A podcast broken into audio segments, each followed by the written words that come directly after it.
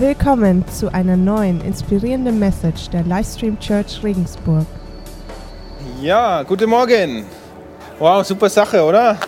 Mal wieder was für die Ehe tun oder Partnerschaft. Sehr gut, bin ich absoluter Fan dafür.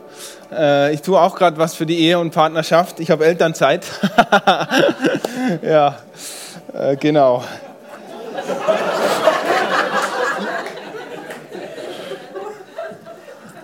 Ja, ist auch der Grund, warum ich schon länger nicht mehr hier, von, hier vorne euch gedient habe und für euch was vorbereitet habe. Äh, ich nenne das Kinderpause. Er ist da, äh, aber das hat auch eine Folge, eine schwerwiegende Folge. Ich habe jegliches Zeitgefühl verloren. Ähm, es äußert sich auch darin, dass ich erst vor zwei Wochen gemerkt habe, oh, dieser Sonntag ist Ostern. Ja. Und da habe ich einen Kalender geschaut und habe gemerkt, oh, ich brauche jetzt zwei Dinge. Ich brauche einen Aprilscherz und ich brauche eine Osterpredigt. Äh, schwierig. Aprilscherz habe ich keinen mitgebracht. Tut mir leid. Johannes Modemann ist heute leider nicht da. Der hätte einen abbekommen. Äh, der hat mich nämlich auch mal ordentlich reingelegt. Und weil wir mal Predigt getauscht haben und da meinte er so, als ich kam, und alles klar mit der Predigt? Und ich so, wie Predigt? Wir haben getauscht. Er so, hä, was, was getauscht? Und da ist mein Herz echt so in die Hose gesackt. Und irgend sowas hätte ich heute mit ihm vorgehabt, aber Gott liebt ihn, er ist heute nicht da. Äh, genau.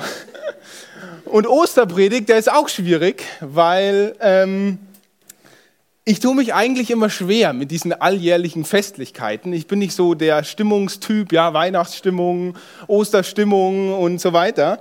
Ähm, da, ja, und dann dazu natürlich, das sind natürlich christliche Events, ja, die haben natürlich einen tiefen Hintergrund und das dann so rauszuarbeiten in der Predigt, wo alle so große Erwartungen haben, fällt mir nicht immer leicht.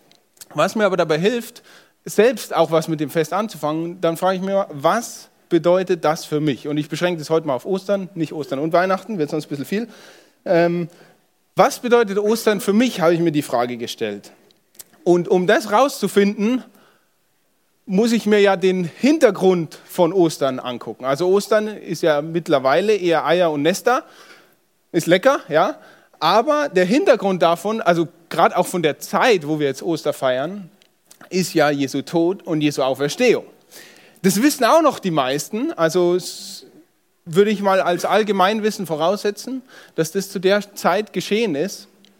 Und es beantwortet mir immer noch nicht die Frage, was hat es jetzt mit mir zu tun. Deswegen muss ich eigentlich den Hintergrund vom Hintergrund von Ostern mir anschauen, damit ich das verstehe.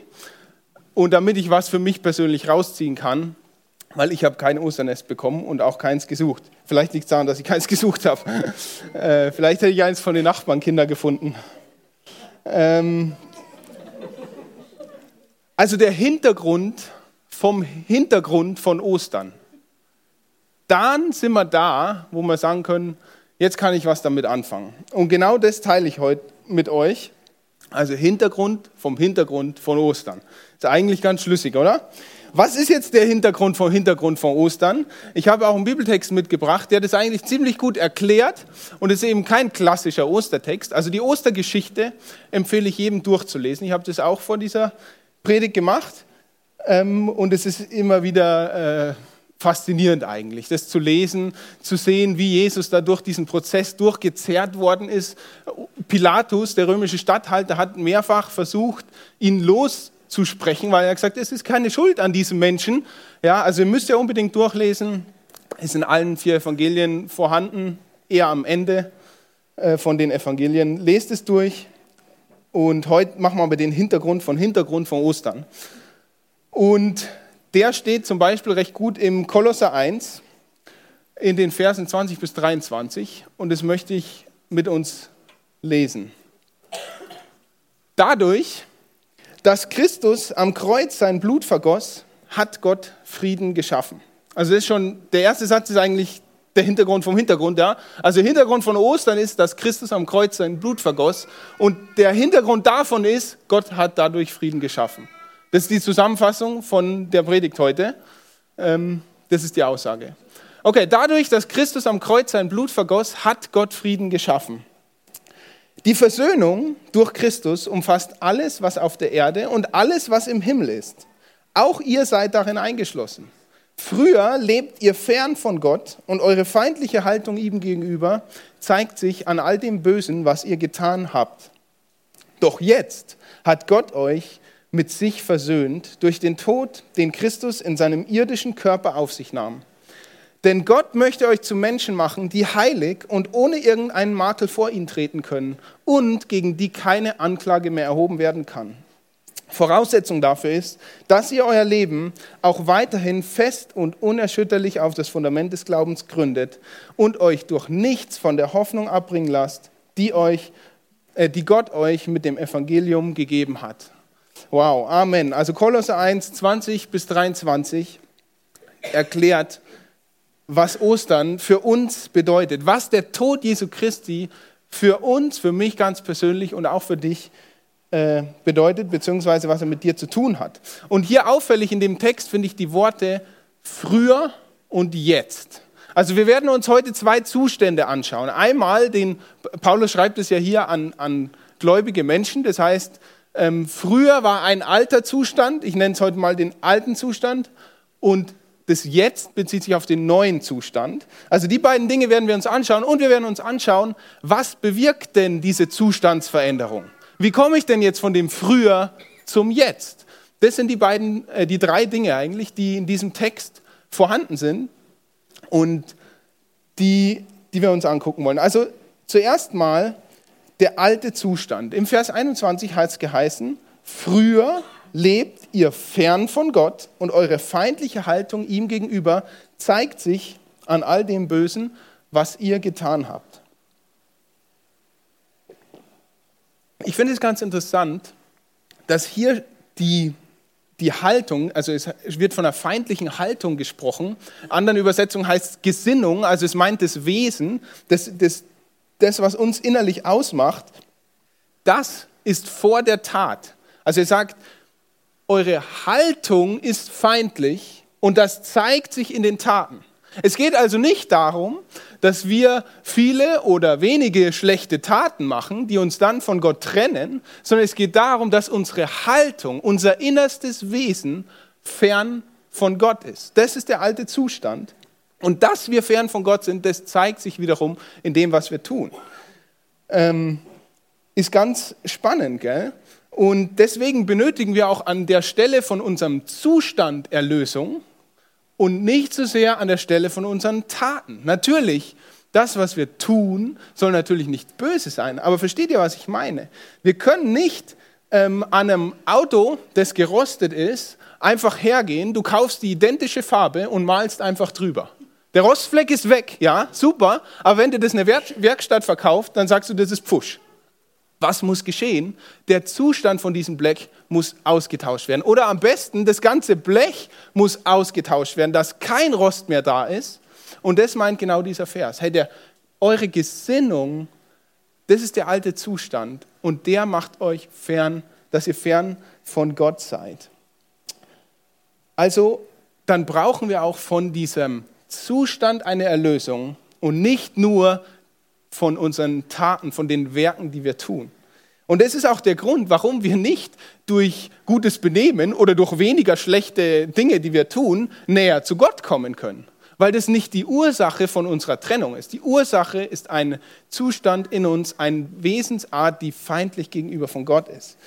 Und die Sünde wird dann zu einer Macht, also die Bibel nennt es auch Sünde, und das wird zu einer Last von der Vergangenheit, die die Gegenwart verdirbt und die die Zukunft deines Lebens verbaut. Das ist, was Sünde macht in unserem Leben, in, in, in, unserem, ja, in unserem Leben und in dem, wie wir sind. Und was passiert mit einem Blech, das Rost gefangen hat? Was passiert damit? Irgendwann ist es nicht mehr da. Also der Rost zerfrisst das ganze Blech. Irgendwann ist nicht mehr da. Und genau so ist es auch mit diesem sündigen Zustand unseres Lebens. Dieser Zustand erfordert von uns den Tod. Die Bibel sagt, der Lohn der Sünde ist der Tod. Das ist eine ganz einfache Konsequenz eigentlich, ganz logisch, ja. ähm, vielleicht nicht so schön, ja, aber äh, logisch. Und ich möchte, mit, über diesen Zustand können wir jetzt noch ganz viel reden. Heute ist aber Ostern, ich möchte ja über das Neue reden, über den neuen Zustand, der ja durch Jesu Kreuz möglich ist. Aber dafür müssen wir auch verstehen, wie der alte Zustand ist, von dem wir denn errettet werden. Ähm, also es war das erste, der alte Zustand. Und jetzt wollen wir gucken, wie, wie passiert es, vom alten Zustand zum neuen zu kommen. Wir haben gelesen, dadurch, dass Jesus Christus sein Blut am Kreuz vergoss, hat Gott Frieden geschaffen. Wenn die Folge von unserem Zustand, von unserem feindlich gesinnten Haltung gegenüber Gott der Tod ist, ja, dann muss dieser Tod bezahlt werden, damit diese Trennung, diese Distanz nicht mehr vorhanden ist. Richtig? Ich muss ja die Konsequenz tragen, damit das, was die Konsequenz ausgelöst hat, weg ist. Und wenn der Tod eintritt, dann verliert die Sünde ihre Macht, sagt die Bibel. Also Jesus nimmt den Tod, nimmt den Tod, den eigentlich du verdient hast, wegen, deinem, in, wegen deiner Haltung, wegen deiner Gesinnung, nimmt er auf sich stellvertretend für jeden Einzelnen, jeden Einzelnen von uns. Stellvertretend, sagt die Bibel, für die Schuld der ganzen Welt. Stellvertretend für jeden einzelnen Menschen, der in diesem alten Zustand ist. Und es ist jeder. Zu einem gewissen Zeitpunkt ist es jeder Mensch. Mit dem gewissen Zeitpunkt meine ich, du kannst auch den neuen Zustand bekommen und dann trifft der alte Zustand nicht mehr auf dich zu. Und genau das ist, was wir feiern an Ostern. Das ist das, warum wir jubeln können. Das ist das, warum wir wirklich die Auferstehung freudig feiern dürfen.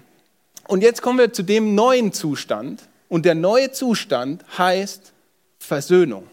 Das heißt, wir sind versöhnt mit Gott. Ja? Früher fern von Gott, jetzt versöhnt mit Gott. Der Vers 22 beschreibt es. Da sagt er, doch jetzt hat Gott mit sich, äh, nochmal, doch jetzt hat Gott euch mit sich versöhnt durch den Tod, den Christus in seinem irdischen Körper auf sich nahm. Denn Gott möchte euch zu Menschen machen, die heilig und ohne irgendeinen Makel vor ihn treten können und gegen die keine Anklage mehr erhoben werden kann. Das ist unser neuer Zustand. Das ist unser neuer Zustand durch den Tod von Jesus Christus. Was heißt versöhnt? Ich bin ein Fan davon, mir, also ich kann kein Griechisch, aber ich schaue mir gerne diese einzelnen Worte an, äh, was die denn heißen. Und ähm, vielleicht kann jemand Griechisch und kann mich verbessern oder bestätigen. Aber was ich herausgefunden habe, ist, Versöhnung kommt von katalasso. Und kata heißt völlig und alasso verändert. Vielleicht habe ich es falsch ausgesprochen. Kann gut sein. Ähm, aber ich fand es total interessant. Völlig verändert. Versöhnung ist nicht, du nimmst eine Farbe und malst über die rostigen Stellen drüber. Versöhnung heißt völlig verändert. Das ist quasi ein Blech, das nicht mehr rosten kann. Jesus nimmt dieses Blech, wo Rost ist, und schmeißt es weg und macht ein Edelblech rein. Äh, Edelstahlblech wollte ich sagen. Edelstahl äh, rostet nicht. Okay? Also völlig verändert. Der Zustand, du bist ein ganz anderes Material. Ja? Dein Zustand ist völlig verändert. Da haftet gar kein Rost dran. Ja, das ist wie ein Seitenwechsel, ja. Und ein Seitenwechsel meine ich jetzt nicht wie im Fußball, ja. Du spielst es einfach in die andere Richtung, sondern du wechselst Team, ja. ja. Stell dir das vor, gestern, wer hat es verfolgt? Gestern war ein Fußballspiel, ja. Einer. Komm. Wer weiß nicht, was gestern passiert ist? In der Allianz Arena, oder? Haben sie gespielt? 6 zu 0. Da, 6 zu 0, ja. Jetzt, ich mache den Vergleich nur aufgrund des Ergebnisses, okay? Nicht irgendwelche Teamzuneigungen. Stell dir vor, du spielst, ich, ich nenne keine Namen einfach, du spielst bei einem Team, das 0 zu 6 hinten liegt. Ja? Zur Halbzeit war es ja 0 zu 5. Nehmen wir 0 zu 5. Und dann ist Seitenwechsel. Und es ist nicht so, dass du jetzt in die andere Richtung spielst, sondern es ist so, dass du das Team wechselst das ist ein anderer Zustand. Ja? Also ich bin selber Teamsportler, nicht Fußball, Volleyball. Und wenn du weit vorne liegst, ist ein guter Zustand. Ja? Wenn du weit hinten liegst, hm, nicht so schön. Ja? Und das meint diese völlige Veränderung. Es ist ein Seitenwechsel, aber du wechselst das Team, du wechselst den Trainer, du wechselst all das und nicht nur die Richtung, in die du läufst. Und wie sieht diese völlige Veränderung aus? Welchen Zustand erreichst du? Das sind drei Eigenschaftswörter, die hier in diesem Text genannt werden. Und ihr merkt, ich bin mega aufgeregt, weil das ist eine Sache, die müssen wir verstehen. Das ist eine Sache, die prägt unser christliches Leben. Und wenn wir das nicht komplett verinnerlicht haben, dann fehlt uns was ganz, ganz, ganz Entscheidendes in unserem Leben als Christ. Drei Eigenschaften, die uns zugeschrieben werden, die eigentlich Jesus Christus zugeschrieben sind. Heilig, ohne irgendeinen Makel, andere Übersetzung sagt tadellos, und Leute, gegen die keine Anklage mehr erhoben werden kann. Unanklagbar. Wenn du mit, durch Jesus Christus mit Gott versöhnt bist, sieht Gott dich heilig, er sieht dich tadellos und du bist unanklagbar. Es kann niemand kommen, niemand und sagen, der hat aber. Das fällt uns schwer zu begreifen, oder? Warum fällt uns das so schwer, das zu begreifen? Ja? Was ist heilig? Heilig ist diese Eigenschaft, also das Wort, das da steht, das ist das Eigenschaftswort, das Wie-Wort von Gottes Heiligkeit. Zu solchen Menschen will Gott uns machen. Ja? Das war sein Ziel, als er Jesus Christus auf die Welt geschickt hat. Er hat gesagt, so will ich dich machen und deswegen schicke ich meinen Sohn. Er hat gesagt, tadellos, das ist das Wort, das, ist eigentlich ein Fachausdruck für das vollkommene, makellose Opfer. Also ohne Flecken, ohne irgendein Dreck, der an uns haftet. Und wir sollen Menschen sein. Also Gott will, dass wir Menschen sind. Und damit meine ich nicht streng dich an, sondern er sagt, durch Jesus Christus bist du es, die unanklagbar sind. Gegen dich kann keine Anklage mehr erhoben werden. Warum auch? Du bist heilig. Warum auch? Du bist nah bei Gott. Wer soll dir was anhaben? Ist Wahnsinn, oder? Ich fasse das nochmal kurz zusammen, dass wir das verstehen. Gott möchte Menschen, die heilig, tadellos und unanklagbar sind. Da wir aber in unserem Wesen ihm feindlich gegenüber gesinnt sind, ist es nicht möglich. Wir können uns nicht besser benehmen, wir können nicht irgendwas tun, damit wir dahin kommen. Und deswegen, weil Gott nicht will, dass wir fern von ihm sind, deswegen schickt er seinen Sohn. Es braucht nämlich diese völlige Veränderung. Es braucht den alten Zustand weg, der neue Zustand her, eine völlige Veränderung. Und die muss mit uns geschehen. Und das geschieht durch Jesus Christus am Kreuz. Er bezahlt die Schuld, die eigentlich wir bezahlen müssten. Und dadurch bekommen wir Anteil an dem, wie Jesus Christus ist. Nur so können wir in der Gegenwart Gottes sein. Nur so können wir nah an Gott sein. Diese Eigenschaften, die Jesus hat, Jesus war heilig. Jesus war makellos. Er ist auf dieser Welt gewandert, ohne irgendeinen Fehler zu tun. Und Jesus war, ich sage mal, unangeklagt. Es stand keine wirkliche Anklage gegen ihn und er ist trotzdem gestorben. Und diese drei Eigenschaften werden uns zugeschrieben und dadurch, dass Jesus am Kreuz sein Blut für uns vergoss, hat Gott Frieden geschaffen. Das ist die Botschaft, das ist die Botschaft von Ostern, das ist die Botschaft vom Evangelium, die wir jeden Sonntag predigen wollen. Das ist das, was unser Leben völlig verändern kann. Warum? Weil es uns in eine Freiheit führt, die unerreichbar ist für jeden anderen Menschen, der das nicht erlebt. Wie bekomme ich jetzt diesen Frieden mit Gott?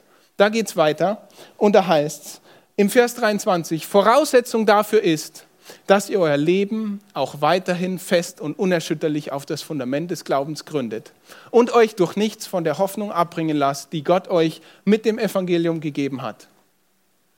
Ja, im Prinzip musst du es glauben, oder? Da ist ein, eine Botschaft des Evangeliums, die gute Botschaft, die hat Gott uns gegeben und wir sollen da unser Leben drauf bauen unerschütterlich daran festhalten. Wenn eine Klage gegen dich kommt, hältst du dich daran fest, dass du unanklagbar bist. Wenn da ein Flugrost kommt und sich an deinem Blech festsetzen willst, sagst du, hey, ich bin Edelstahl. Da hält überhaupt nichts. Ich bin makellos. Jesus Christus macht mich heilig. Er macht mich makellos. Wir halten daran fest. Wir bauen unser Leben auf genau diese Eigenschaften, auf genau diese Wahrheiten. Und dann sind wir auch schon bei dem Punkt, der für mich ganz entscheidend ist. Was bedeutet dieses Evangelium? Was bedeutet diese gute Nachricht für mich? Welchen Einfluss hat das auf dein Leben, ganz persönlich?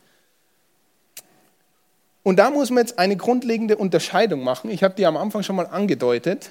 Das ist keine wertende Unterscheidung, sondern es ist einfach eine Unterscheidung zweier Zustände.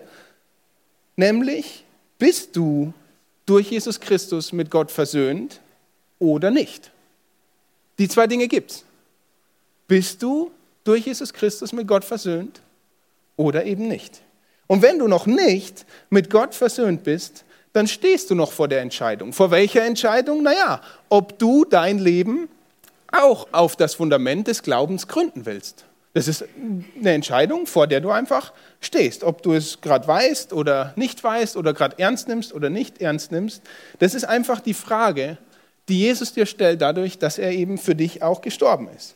Und wenn das der Fall ist, dass du vor so einer Entscheidung stehst, dann soll Livestream Church genau der richtige Ort sein, an dem du willkommen bist. Dann sage ich herzlichen Glückwunsch, dass du hier bist. Bitte komm weiter, denn wir wollen eine Kirche sein, ein Ort sein, an dem solche Entscheidungen getroffen werden können. Wir wollen dir nichts aufschwatzen, wir wollen äh, dich nicht als zahlendes Mitglied gewinnen, haben wir sowieso nicht, sondern wir wollen einfach Zeugen sein von einem völlig veränderten Leben. Das ist unser Ziel, was wir hier haben. Wir haben Jesus Christus erlebt, wir haben diese Freiheit erlebt durch diese Eigenschaften und noch viel mehr. Das ist ja nur ein kleiner Ausschnitt jetzt hier. Und wir sind einfach Zeugen davon. Zeugen von dieser Freiheit, die dadurch entsteht. Zeugen von dem Leben, wo Jesus Christus uns erlöst hat. Und du darfst gerne weiterhin kommen. Fühl dich nicht gedrängt. Hör uns zu und ich bete dafür, dass du eine Begegnung hast mit diesem Jesus in deinem Leben, dass du diese Entscheidung auch einmal treffen kannst. Ich werde später noch was dazu sagen. Wir haben jeden Sonntag die Gelegenheit, diese Entscheidung im Gottesdienst festzumachen, indem wir ein Gebet sprechen. Das werden wir auch diesen Sonntag wieder machen.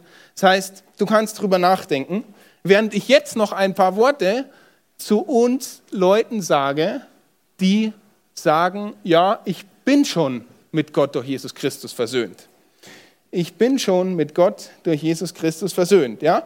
Wenn du diese Entscheidung schon getroffen hast, dann war dir bestimmt einiges bekannt, was ich heute gesagt habe. Ich habe aber wenig Jubelschreie gehört. Ja? Eigentlich sind es Dinge, wo wir ausrasten müssen ja, wo wir, wenn wir das wirklich begriffen haben, was da passiert mit uns, dann, dann gibt es eigentlich kein Halten mehr. Dann müssten die Stühle hier fliegen und sonst. Gut, wir sind nicht so dieses Temperament. Ja, das, ich würde jetzt auch keinen Stuhl schmeißen, wenn der Stefan eine tolle Predigt hält. Ähm, aber ähm, die Frage ist, wie sehr beeinflusst diese Wahrheit dein Leben? Dein Glaubensleben, deine Ehe, deine Beziehungen und dein ganz persönliches Leben, ich sage jetzt mal mit dir selbst, also das in dir drin. Wie sehr beeinflusst dich das?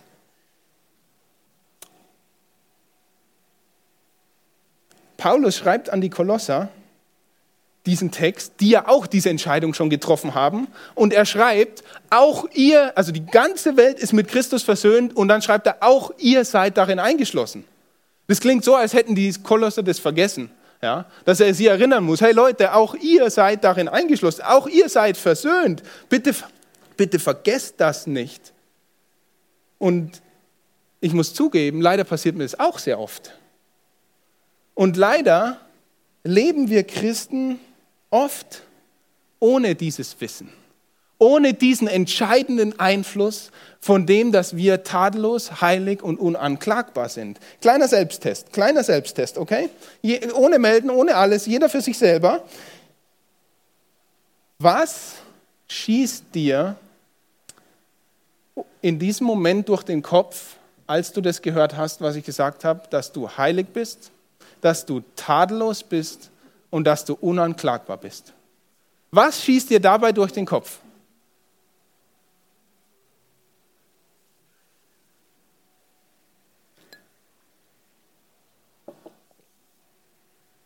Vielleicht so, boah, schön wär's. Vielleicht, da fehlt noch einiges. Oder wenn das nur für mich gelten würde. Du musst nicht, musst nicht Ja sagen, wenn das jetzt für dich zugetroffen hat, aber ich gehe davon aus, weil es mich auch betrifft öfter, dass das oftmals unsere Gedanken sind, wenn wir das lesen oder hören. Was ist da in uns? Was ist da in uns? Eigentlich müssten wir ja sagen, ja, danke Jesus. Das ist ein Zustand, den wir haben. Und was machen wir? Stattdessen klagen wir uns selbst an. Stattdessen sagen wir, das stimmt ja gar nicht für mich. Stattdessen halten wir uns vor unsere eigenen Fehltritte wieder vor Augen, ja? Oder wir haben Angst sogar vor der Sünde. Jesus hat die Sünde überwunden. Wir haben Macht über die Sünde und wir haben eigentlich Angst über die Sünde.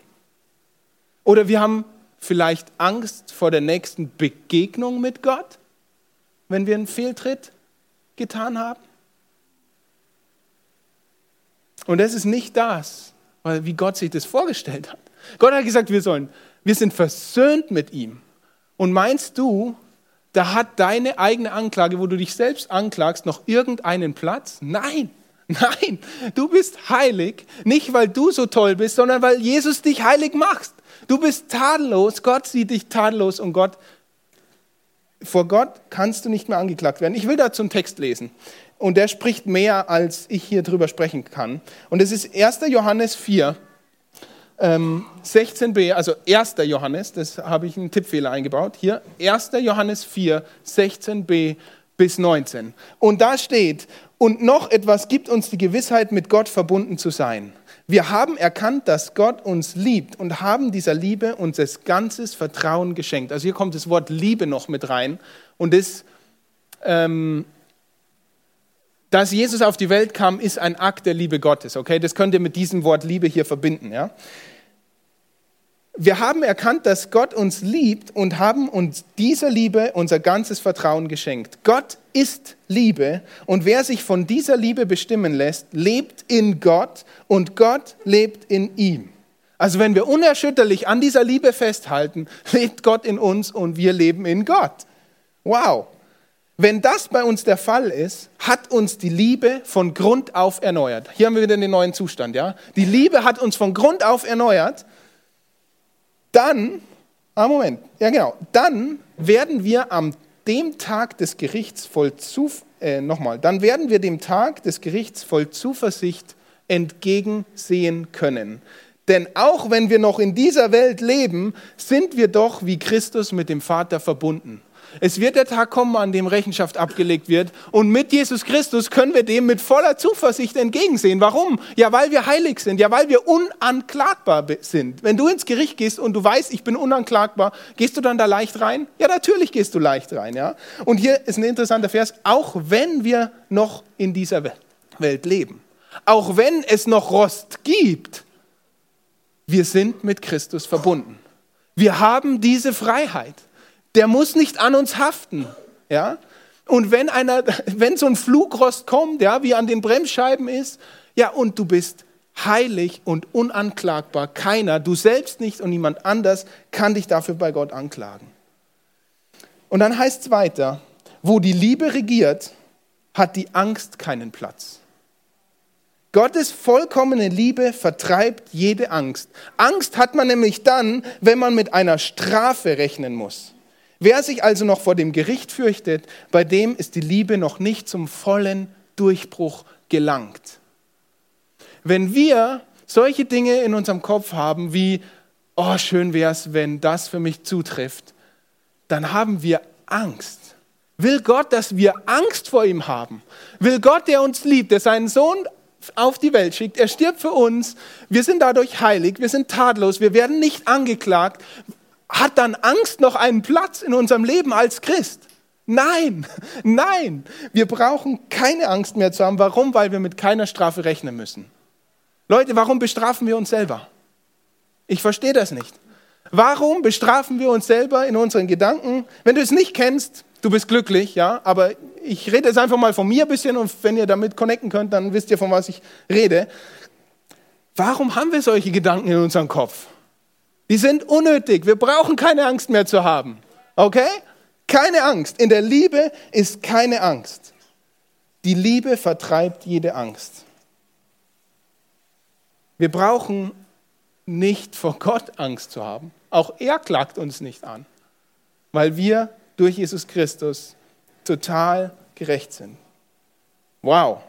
Ähm, und das ist so ein Prinzip, ja, wenn ich was, also ich liebe diesen Ausdruck hier, ähm, die Liebe noch nicht zum vollen Durchbruch gekommen. Also den Eindruck habe ich manchmal dann von, von mir auch, ja, ich habe es noch nicht ganz begriffen, ja, so.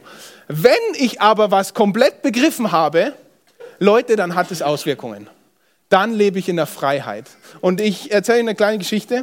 Ähm, was ich begriffen habe in meinem Leben ist, die Preis-Leistung muss stimmen. Also ist was, wo ich völlig überzeugt davon bin. Preis-Leistungs-Verhältnis, ich kaufe nichts, wenn ich irgendwo weiß, dass ich ein bisschen mehr kriege für das gleiche Geld, dann, kaufe ich, dann, äh, dann kann ich nicht das kaufen, sondern dann muss ich das andere kaufen. Ganz, ganz wichtig für mich.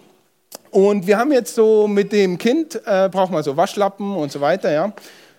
Und jetzt ist es so, ein großes Tuch, wo dreimal so viele Waschlappen rauskommen wie in der kleinen Packung sind, wo die schon klein sind, kostet weniger als die kleinen. Also ich kriege mehr Waschlappen, wenn ich sie selber auseinanderschneide und nähe, als äh, also ich kriege mehr für weniger Geld. Ist eigentlich gut, gell?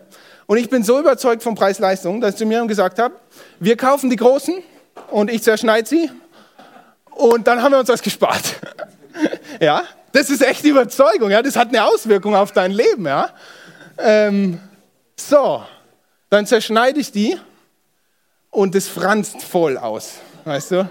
Du kann, ich, wir haben die einmal gewaschen und dann ist die komplette Waschmaschine voll mit, äh, mit diesen Flunzen am Rand.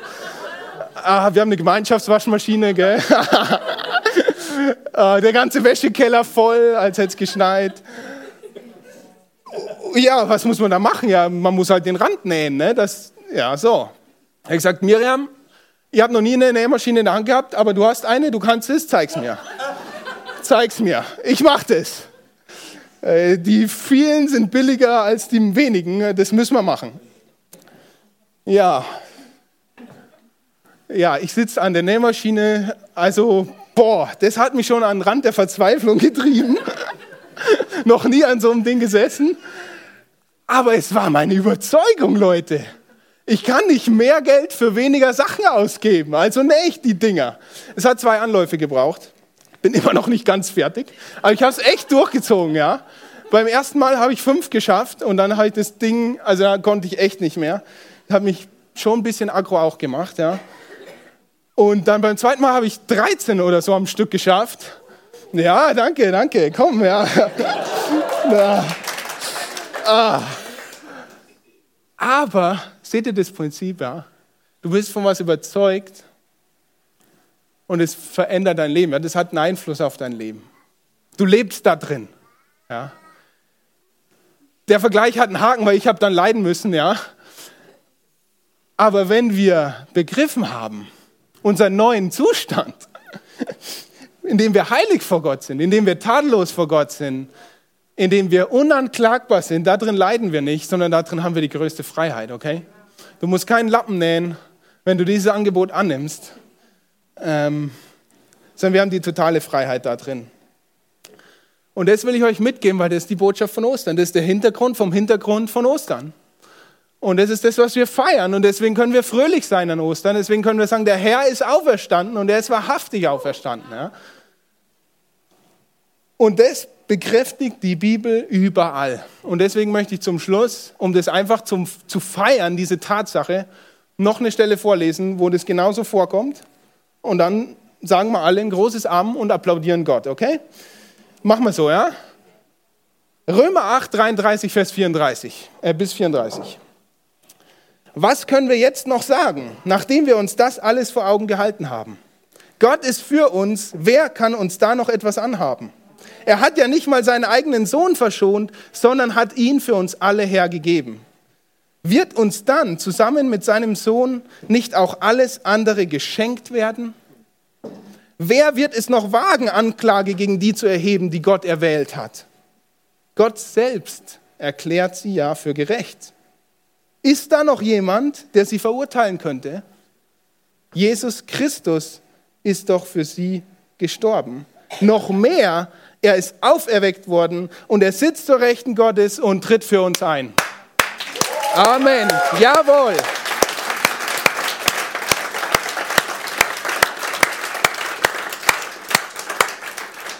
Vater im Himmel, ich möchte dir von ganzem Herzen danken für dieses Ostern, dass du uns liebst, dass du deinen Sohn zu uns schickst und dass wir errettet sein dürfen, dass du uns heilig, dass du uns tadellos und dass du, dass wir vor dir unanklagbar sind. So siehst du uns durch deinen Sohn Jesus Christus. Und wir wollen unser Leben fest darauf aufbauen. Das soll unser Leben bestimmen. Diese Wahrheiten sollen unser Leben bestimmen. Herr Jesus, und wenn wir uns selbst anklagen. Wenn wir es noch nicht ganz begriffen haben und uns deine Liebe noch nicht ganz durchdrungen hat, dann bitten wir dich, tu es. Lass es uns verstehen, begegne uns in einer Art und Weise, wo wir einfach nicht mehr anders können, als, als dass wir unser Leben von deiner großen Liebe bestimmen lassen, als dass wir unser Leben auf dieses Fundament aufbauen und festhalten an dieser guten Botschaft, die wir gerade gehört haben und die sich durch die Bibel zieht. Herr Jesus, ich bitte, dass du uns segnest und dass du einfach uns begreifen lässt, was du für uns getan hast. Amen.